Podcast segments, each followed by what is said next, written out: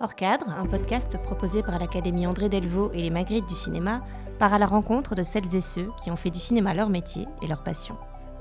Derrière le ou la cinéaste, devant les comédiens et les comédiennes, fourmille une nuée d'artistes, techniciens et techniciennes qui soignent l'image, le son, le montage, la continuité, la musique, les décors, tous les éléments qui bout à bout font la richesse du film.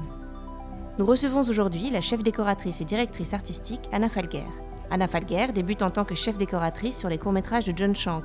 Elle entame en 2006 une collaboration riche et fructueuse avec Joachim Lafosse, puisqu'elle œuvre sur Nue Propriété, Élève libre, À perdre la raison, et récemment sur Les Intranquilles, sélectionnée en compétition à Cannes et qui lui vaut une nomination au Magritte du cinéma.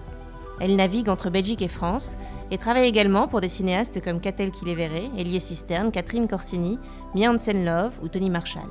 En 2019, elle signe la direction artistique de Duel de Lévier Massé de Passe, le film aux 9 Magritte. La même année, elle co-réalise son premier film, Pompéi, avec John Shank. Elle est actuellement au générique de Rien à foutre, qui vient de sortir, premier long métrage d'Emmanuel Mar et Julie Lecoustre, sélectionné en juillet dernier à la Semaine de la Critique. Elle revient pour hors cadre sur son parcours, ses premières amours cinématographiques, sa passion pour le cinéma et la place qu'elle prend dans sa vie. Bonjour Anna. Bonjour Aurore. Alors j'aimerais vous poser une première question. Est-ce que vous vous souvenez du premier film que vous ayez vu? Euh, Ouais, enfin je pense que, en tout cas celui qui m'a laissé euh, une première forte impression, c'était euh, Eraserhead. Donc c'était bien sûr euh, pendant que j'avais quitté le, lycée, euh, je commençais à m'intéresser à, l'histoire du cinéma un peu toute seule en allant au, au vidéoclub du village où habitaient mes parents. Donc j'ai pas des souvenirs d'enfants de, grands films. Enfin je, je me rappelle voir les westerns ou les films qui passaient à la télévision le soir. J'avais cette culture populaire, mais euh, mais je me rappelle surtout d'avoir découvert un peu plus tard que d'autres films étaient possibles et que d'autres univers et que la normale était, pouvait exister dans, les, dans, des, dans des films euh, d'auteurs. Et c'est ceux qui m'ont laissé euh, vraiment les plus fortes impressions. Euh, David Lynch, Louis Buñuel, c'est les premiers noms de, de réalisateurs qui m'accompagnaient. Et comment s'est construite cette euh, cinéphilie? Est-ce que c'était des, conseils, des lectures? Enfin, comment est-ce que euh, des films du dimanche soir à la télé, on passe à vouloir emprunter euh, David Lynch au vidéoclub? Eh ben, je crois que c'est les pochettes. je crois que je, regardais les pochettes et que les images m'appelaient ou pas. Donc, euh, dès que c'était quelque chose euh, qui aiguisait ma curiosité, euh, que ça me paraissait pas polissé euh, ni déjà vu, ben, j'étais très curieuse comme enfant, comme adolescente et très observatrice aussi. Donc, j'étais attirée par ce que je connaissais pas. Et cette cinéphilie a donné lieu, j'imagine, à une envie de faire du cinéma. Comment est-ce que c'est venu? À quel moment est-ce que ça s'est concrétisé? Et est-ce qu'il y a un film qui a été un déclic? Euh, un déclic pour faire, euh, je sais pas. J'avais en fait euh, des copains qui étaient euh, dans une classe avec une option cinéma que moi j'avais pas prise parce que j'en avais simplement pas euh, connaissance. Et quand j'ai commencé à traîner un peu avec eux, euh, on a fait un peu des exercices ensemble, euh, on a été sur des tournages, faire de la figuration, et puis petit à petit, eux ont voulu faire des films de façon très libre, très inconsciente, aidés d'ailleurs par des, des élèves de l'INSAS, et c'est comme ça que je suis arrivée après en Belgique. Et eux ont fait un premier court métrage comme ça avec l'argent des, des copains, des familles, et être sur un tournage comme ça en équipe, euh, ensemble, avec euh, en train d'essayer de réaliser la vision de, de quelqu'un ou de quelques-uns, c'est quelque chose qui m'a plu euh, immédiatement. Et ça s'est transformé en des études et une tentative pour intégrer l'INSAS alors? Ouais, j'ai tenté d'intégrer l'INSAS, mais euh, en montage. Donc euh, apparemment c'était le profil euh, auquel je, je, correspondais le mieux, parce que j'étais petite avec une petite voix et française, un peu introvertie. Donc euh, on m'avait dit que là où je devais aller c'était en montage. Et heureusement j'ai pas réussi, parce que je crois que ça m'aurait pas vraiment correspondu, parce que j'aime vraiment le travail en équipe à plusieurs, et puis changer aussi de, de cadre. Donc après je suis restée ici, à Bruxelles, et j'ai adoré la vie ici, j'ai adoré tout ici, et j'ai accompagné mes copains qui eux étaient rentrés pour quelques-uns euh, à l'INSAS et à l'IAD et j'ai commencé à, euh, à faire euh, les exercices avec eux en fait mais en, en élève libre quoi. Quand ils avaient des exercices ou leur fin d'études après, ben je faisais les décors parce que j'avais un sens des objets et puis que, puis que j'étais disponible aussi et que je trouvais ça génial quoi. J'adorais apprendre mais sans les professeurs. Donc vous avez commencé à faire les décors sur des projets de fin d'études, etc. Mais visiblement, ça vous a piqué parce que c'est devenu euh, une carrière euh, par la suite. Comment est-ce que ça s'est euh, concrétisé Ce passage de je donne un coup de main sur des plateaux parce que j'ai envie de cette atmosphère d'équipe à ça devient mon métier ben, je crois que j'ai eu un peu de chance, bien sûr. Ah, je suis tombée au bon moment, quoi. J'ai eu, euh, après les exercices d'école, j'ai quand même euh, pris mon téléphone euh, et appelé des gens pour travailler et être payé sur des, sur des plateaux. Donc j'ai fait tous les postes. J'ai touché à tout. Puis j'étais tellement motivée et heureuse dans ce que je faisais que je crois que du coup, on, on m'a donné pas mal de, de, possibilités assez vite. Et puis, parmi les élèves de l'IAD, il se trouve que Joachim Lafosse a fait son premier long métrage assez vite et qu'il a eu, euh, je ne sais pas euh, comment ça s'est passé vraiment, mais on l'a laissé prendre des chefs de poste euh, très jeunes presque inexpérimenté euh, pour faire son premier film, Nu Propriété. Et c'est comme ça que, que, ça a commencé. Du fait que, que, Isabelle Huppert était au générique, je pense que ça a vachement aidé dans, dans, la suite de ma carrière. Après, on m'a appelé pour des films, des premiers films et, et, des seconds et des, des troisièmes, etc. Qu'est-ce que vous retenez de cette première grosse expérience sur un long métrage Qu'est-ce que vous avez le sentiment d'avoir appris de fondamental à ce moment-là et qui vous a suivi? Euh, sur Nu Propriété, j'ai appris que, euh, que je ne devais pas avoir peur de m'entourer de gens euh, expérimentés. Parce que là, sur Nu Propriété, comme je commençais, j'avais un peu peur de, de, me confronter à des gens qui avaient déjà de l'expérience, à d'autres postes, en peinture, en construction. Et ça, c'était une erreur, mais c'est une erreur de, de, débutant que pas mal de gens font, je crois. Et j'ai aussi appris ce que c'était qu'un comédien. C'est une chance de voir Isabelle Huppert euh, jouer et, c'était très fort pour moi la première fois que quand j'ai pu la voir jouer une scène euh, qui demandait pas mal d'expérience et, euh, de dons de soi, j'ai vu pour la première fois ce que c'était qu'assister à la fabrication d'une fiction. Avant ça, c'était plus amateur quoi ce que je faisais. Comment est-ce que vous définiriez votre euh, métier et comment est-ce que vous définiriez aussi le rôle que vous jouez dans l'équipe euh, créative du film?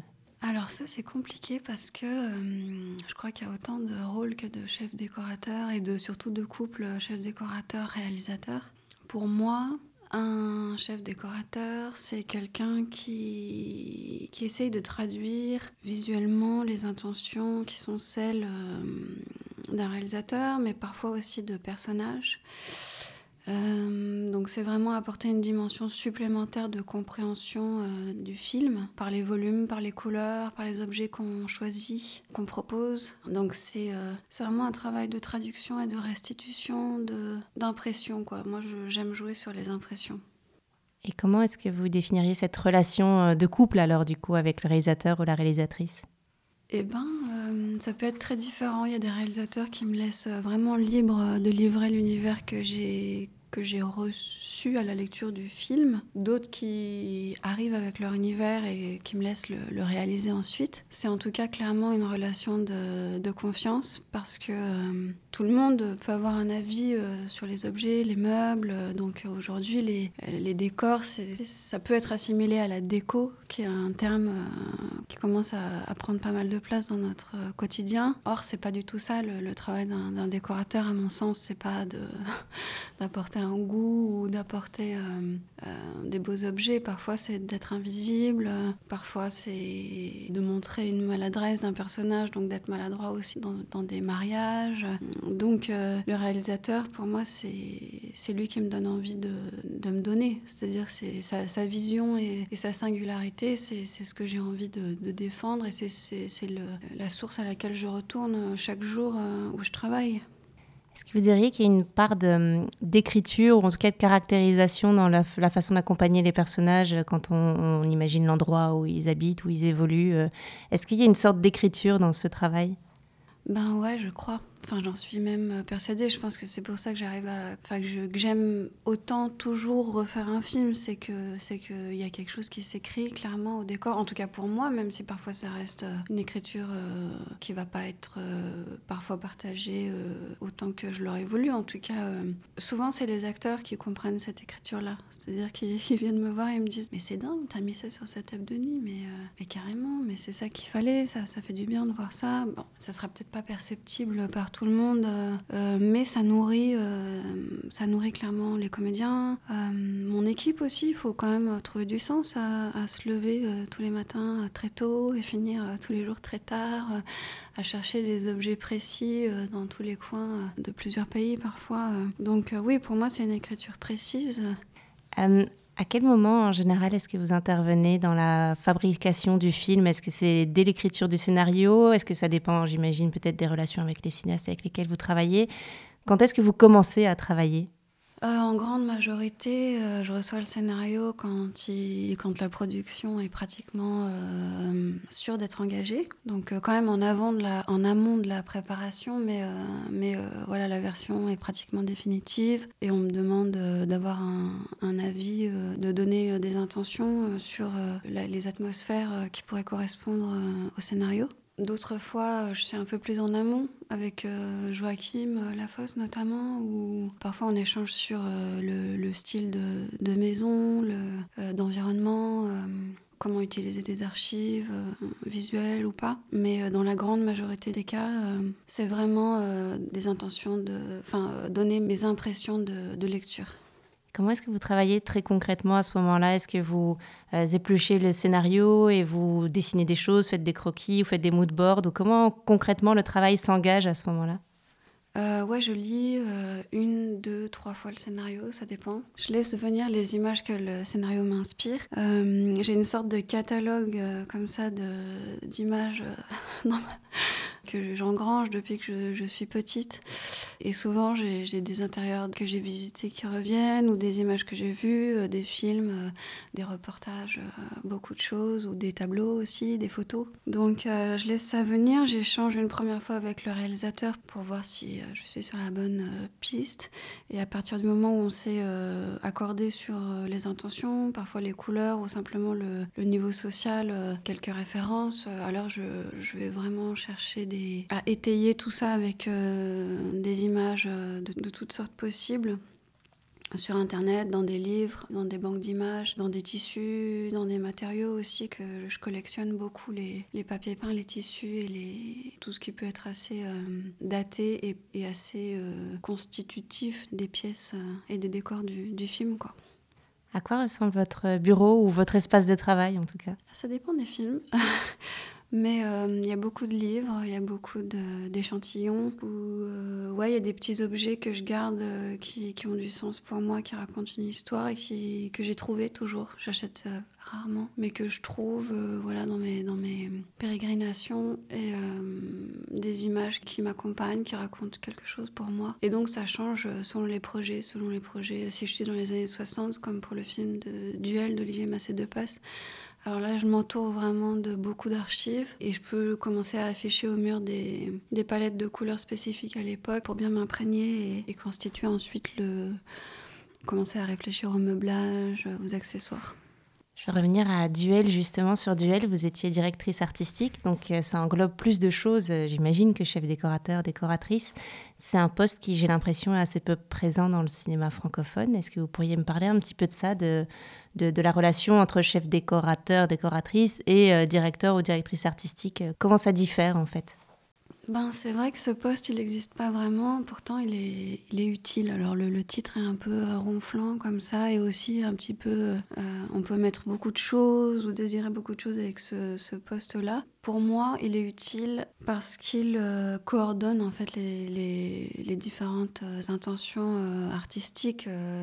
souvent, en fait, c'est simplement s'assurer que la palette choisie est bien tenue sur toute la longueur du film. C'est-à-dire que, donc, par exemple, si on a choisi une palette de, vert, de brun, de ton un peu terreux, automnal, ce qui était le cas étrangement avec Duel. Je dis étrangement parce que c'est pas vraiment les couleurs des années 50, 60, mais c'est ce qu'Olivier voulait par rapport à, l'angoisse qui était présente et le côté thriller du film. Bah, on s'assure que ces palettes soient présentes tout le long du projet et qu'il n'y ait pas de redite, qu'elles soient bien dispatchées euh, entre les costumes, les décors, dans un, par exemple dans, la cuisine qui sera vraiment à tonalité euh, vert amande, ben, on essaye de ne pas mettre euh, de robe de la même couleur pour que, pour que la composition soit juste. Donc c'est surtout coordonner les différents collaborateurs artistiques, donc les costumes les décors et puis euh, vérifier avec le chef opérateur que tout ça lui convient, qu'il n'y a pas de, dominante euh, qui va le, contraindre ou aller contre euh, ce qu'il a prévu de faire à la lumière. Quand vous débutez un projet, est-ce que vous vous donnez un, cap ou est-ce qu'il y a quelque chose que vous veillez à respecter tout du long, peut-être une phrase ou une idée, quelque chose que vous visez et dont vous essayez de ne pas dévier pour rester fidèle à ce que vous aviez en tête? Oui, j'essaye. J'essaye, mais parfois je me trompe aussi. C'est-à-dire que je crois que c'est ça, et en fait, je me rends compte à la, fin du film que j'ai suivi une ligne qui n'était pas celle que j'avais formulée au début, mais j'ai quand même suivi une ligne parce que euh, le hasard nous fait parfois dévier aussi, ou les comédiens, leur implication, ça peut changer euh, notre façon de voir les choses. Euh, sur Les Intranquilles, par exemple, de, Joachim Lafosse, je, savais que je voulais que la maison, donc que les personnages investissent en fait au début du film. C'est un couple qui vient d'acheter une maison et qui réinvestit dans la maison aussi tout l'espoir qu'ils ont de, vivre ensemble euh, malgré la maladie euh, du personnage euh, de Damien qui est artiste. Et de mon point de vue, ce que j'essayais de transmettre et ce qui, était mon leitmotiv, c'était de, que la maison devait vraiment représenter tout ce sur quoi il pouvait se reposer. Donc chaque objet, pour moi, devait avoir une histoire et devait pouvoir les réconforter. Donc euh, j'essayais vraiment de construire la maison euh, comme ça. Chaque objet a été euh, vraiment choisi comme quelque chose de, réconfortant, soit par ses lignes, soit par son histoire, soit par l'histoire qu'on pouvait imaginer qu'ils avaient eue avec l'objet ou le, coup de foudre qu'ils auraient eu sur, sur telle ou telle couleur, volume, matière. On parle des intranquilles et de cette maison qui est assez particulière et spectaculaire. Comment est-ce que vous intervenez sur le choix des lieux. J'imagine que votre mot à dire là-dessus est très important. Donc comment est-ce que votre travail s'articule avec celui du repéreur ou de la repéreuse et du cinéaste par rapport à ça? Eh ben, euh, j'ai longtemps cru que c'était vraiment mon point de vue qui devait primer euh, sur les repérages. Et euh, j'ai réalisé récemment que, en fait, il est primordial que le réalisateur se sente à l'aise avec un décor, même si c'est pas forcément celui qui, de mon point de vue, aurait été le bon. Et aussi, bien sûr, que le chef opérateur se sente à l'aise aussi, lui, dans ses déplacements, dans ses entrées de lumière.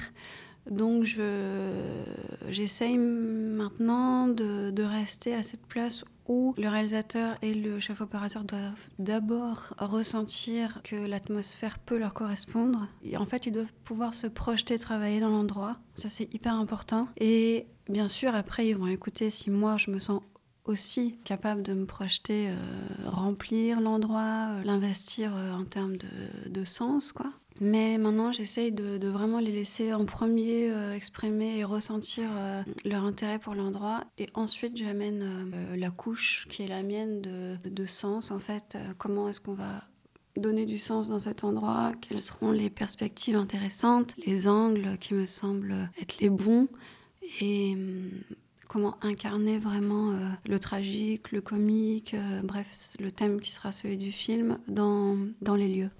Dans des films comme euh, Les Intranquilles ou Duel, euh, les maisons jouent des rôles vraiment très particuliers. Elles sont quasiment des personnages du film. Est-ce que c'est un enjeu euh, spécifique pour vous quand il y a ce type d'écriture qui apparaît à l'écran? Ben oui, sûrement, parce que c'est aussi souvent pour ça qu'on m'appelle. Euh, mais c'est vrai que ouais, pour moi, toujours les lieux, c'est des personnages. C'est plus de travail, mais c'est aussi plus d'énergie. Souvent, c'est très, euh, c'est toujours un cadeau de recevoir un projet où on sait qu'on va pouvoir en fait euh, construire une maison qui a une vraie utilité, une des constituantes du, du, scénario, quoi. Vous parliez du travail que vous effectuez pour euh, choisir tous les objets de la maison, euh, notamment dans le film Les Intranquilles. Comment est-ce que vous travaillez justement là-dessus? Quel est très concrètement euh, votre, votre mode opérationnel par rapport à ça? Alors mon mode opérationnel, c'est l'instinct. Et c'est d'ailleurs parfois un problème pour mes collaborateurs parce qu'il faut parfois qu'ils soient patients parce que, euh, enfin, c'est pas vrai, c'est pas que l'instinct, c'est euh, bien sûr la palette des couleurs et puis le, sens que peut avoir l'objet et surtout, bien sûr, sa, sa réalité. C'est-à-dire que euh, si on est dans un film d'époque, je vais avoir du mal à, à être vraiment anachronique, sauf si la, la demande du réalisateur c'est d'être anachronique et de constituer un univers qui, qui est le sien. Autrement, c'est vraiment d'essayer de coller à la réalité et dans cette réalité, essayer de donner avec les objets toujours quelque chose de plus, un sens euh, supplémentaire. Je, déteste avoir des objets euh, gratuits qui remplissent euh, le cadre ou qui remplissent l'espace. J'aime toujours que les objets aient une signification pour le personnage en fait. On parlait de, réalité, j'imagine que dans des films comme Duel, qui sont des films historiques, euh, c'est être fidèle à l'époque, ou dans un film comme Rien à foutre, qui se passe en partie dans un avion, c'est être fidèle à la réalité de la de la l'aviation low cost. Quelle est la part de, documentation dans le travail? Ah ben pour rien à foutre, c'était vraiment euh, très particulier. C'était génial pour moi parce que Emmanuel Mar et Julie Lecoustre étaient extrêmement documentés. Ils étaient extrêmement euh, exigeants euh, dans le bon sens du terme parce que euh, ils ont travaillé euh, plusieurs années tous les deux, rencontré des personnes qui travaillaient dans ces compagnies low cost. Et donc eux plus amoureux peut-être d'un cinéma documentaire déjà, ils avaient très peur de travailler avec un, décorateur. Quoi. Ça leur faisait très très peur d'avoir quelqu'un qui allait intervenir comme ça sur, euh, sur les lieux. Euh, euh, bon, après, ils ont compris assez vite, bien sûr, que, que c'était pas mon état d'esprit de, d'essayer de, de, décorer, en fait, que j'étais pas là pour décorer, que j'étais là pour, pour construire les, décors dont ils avaient besoin. Et on a tous eu à cœur de reconstituer au plus près les, les décors. Donc, on, alors parfois, on avait peu d'interventions, mais on a reconstitué euh, la crew room, qui est la, salle euh, dans les aéroports où les équipes se regroupent avant les vols. Et euh, ça, on pouvait pas avoir accès à une, véritable crew room, donc on a dû la reconstituer à Saint-Gilles. Et c'était vraiment, voilà, le, le, challenge numéro un, c'était que quand les équipes, parce qu'il y avait des vrais stewards qui allaient jouer dans le film, rentraient dans cette salle, ils puissent se projeter euh, dans leur lieu de travail euh, habituel. Et puis c'était aussi euh, par respect pour eux. Parce que eux ils nous donnaient toute cette toute leur histoire quoi. Quelque part ils la partageaient avec nous. Et il fallait leur rendre hommage et être et avoir compris leur réalité quoi. Donc ça passait aussi par la, la vraisemblance de, de, cette salle vous avez en 2019 co-réalisé le film Pompéi avec John Shank. Est-ce que vous pensez que votre expérience de chef décoratrice a apporté quelque chose de particulier à vos talents de réalisatrice? Et vice-versa, est-ce que cette expérience de réalisation a changé quelque chose dans votre façon d'envisager votre travail de décoratrice?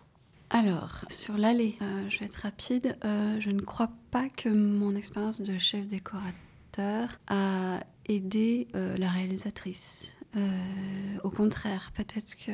Enfin, pas au contraire, mais disons que j'ai voulu vraiment me détacher des décors, mais j'ai quand même euh, écrit malgré moi un film euh, qui mettait en place un univers hybride et donc une envie de, de faire des décors en particulier. ce qui a aidé la réalisatrice, c'était d'avoir vu travailler, d'avoir collaboré avec tant de réalisateurs différents ça c'est sûr, parce que je crois que faire les décors au début, pour moi, ça a été aussi une façon d'être sur les plateaux, d'apprendre. Ça a été un peu mon école euh, du cinéma à moi, parce que j'ai toujours appris en, observant. Euh, et donc j'ai vu euh, au fil des films que j'ai fait en décorateur ce que, j'aimais, ce que j'aimais pas aussi. Et j'ai construit certainement ma, façon de collaborer en tout cas. Et donc peut-être un petit peu de réaliser aussi. Est-ce que depuis que vous travaillez dans le cinéma, vous regardez les films autrement Est-ce que vous avez une attention particulière à l'atmosphère euh, peut-être esthétique, au, décor, etc. Ah ben oui. Ah oui, parce que moi, je suis vraiment euh, partie de enfant. euh, je regardais vraiment les films au premier degré, quoi. C'est-à-dire que je pensais, je me rappelle très bien euh, regarder des films euh, d'époque et, penser euh, que euh, une caméra avait eu la chance euh, de capter euh, cette période. et j'avais pas encore l'histoire du cinéma en tête, mais euh, mais donc vraiment, je les prenais vraiment comme quelque chose de, comme une réalité, quoi. Donc euh, bien sûr, quand j'ai euh, ensuite participé au plateau et, pu comprendre voilà, la fabrication des films. J'ai regardé longtemps les, films autrement, mais pas en déconstruisant leur fabrication, peut-être plus en, en ayant conscience du travail que ça demandait et pleine d'admiration quoi, pour ce travail. Après, je reste un spectateur euh, émerveillé euh, par euh, des films qui me touchent, quoi. Je suis pas, mais, mais je suis toujours en admiration devant le travail que ça demande et le concours de circonstances merveilleux qui accompagne souvent les grands films. Comment est-ce que vous nourrissez votre inspiration au quotidien au cinéma, j'imagine, mais à plein d'autres endroits Ah oui, partout, c'est même un problème. C'est euh, tout. Je regarde euh, tout, quoi. Je- J'enregistre euh, tout. Je, je- ouais, moi, je travaille. C'est le, le visuel, c'est vraiment mon langage. C'est vraiment mon lien au monde. Au quotidien, je, je suis très curieuse, quoi. Je regarde les affiches dans le métro. je regarde les visages des gens, surtout depuis qu'on peut à nouveau les, les voir. Et j'essaye de discuter avec les gens que je connais pas. J'essaye de, prendre les, conseils qu'on me donne, de regarder ci, de lire ça. Alors, j'arrive pas à tout faire, mais, mais je note beaucoup euh, et, je, je, je suis une grande, grande, grande, grande, grande euh, spectatrice de, documentaires en tout genre, quoi. Donc, je, suis sans cesse. C'est, je crois que j'ai pas été à l'université euh, très longtemps et que je- j'essaye tout le temps de, rattraper un, savoir que, que j'aurais aimé acquérir plus tôt. Est-ce que vous êtes aussi euh, peut-être un peu euh, collectionneuse Vous prenez plein de notes, mais est-ce que vous collectionnez aussi des objets, des images des... Vous parliez des bouts de tissu tout à l'heure. Est-ce que vous récoltez des choses aussi comme ça? Ben, euh, je me suis rendu compte que oui, en fait, que je suis un peu euh, une sorte de SPA des objets perdus, quoi, euh, qui me touchent. Il y a certains objets que je peux pas m'empêcher de ramener à la maison parce que j'ai l'impression qu'ils ont été importants pour quelqu'un et, et qu'il faut que quelqu'un les récupère. Donc, je crois beaucoup en comment ça s'appelle? La valeur sentimentale des objets. Donc j'essaye de pas trop accumuler, mais je, mais j'ai quand même chez moi euh, juste des coups de cœur. En fait, c'est c'est que que des coups de cœur ou des coups de foudre que j'ai eu que je garde chez moi précieusement. Qu'est-ce que vous faites quand vous ne travaillez pas? Quand je travaille pas sur euh, les décors d'un film, eh ben j'écris et je prends des photos et j'essaye euh, de rester alerte sur ce qui ce qui me nourrit en fait, qu'est-ce qui me touche. Je- J'essaye de me tenir informée du monde, euh, de sa géopolitique et de voir mes amis. J'ai une dernière question. Pourquoi, à votre avis, est-ce que vous faites ce métier? Je crois que je fais ce métier parce que je n'ai pas été euh, archéologue, ce que je rêvais d'être euh, quand j'étais petite. Et j'ai rencontré récemment une archéologue à l'école française d'Athènes. Et en discutant toutes les deux, on s'est rendu compte que euh, mon métier aujourd'hui de, fouiller dans la vie, de restituer une histoire par des éléments visuels, était pas si éloigné que ça de l'archéologie en fait. Donc c'est trouver du sens et restituer du sens. C'est vraiment ce qui m- ce qui m'habite euh, au quotidien. Merci beaucoup, Anna. Merci. Merci à nos partenaires, la Fédération Wallonie-Bruxelles et la ville de Bruxelles, dont le soutien nous permet d'explorer ces trajectoires passionnantes. Ce podcast s'inscrit également dans une série de masterclass organisées par le Palace, cinéma bruxellois, avec la crème de la crème des techniciens et techniciennes du cinéma belge. À bientôt pour un prochain épisode.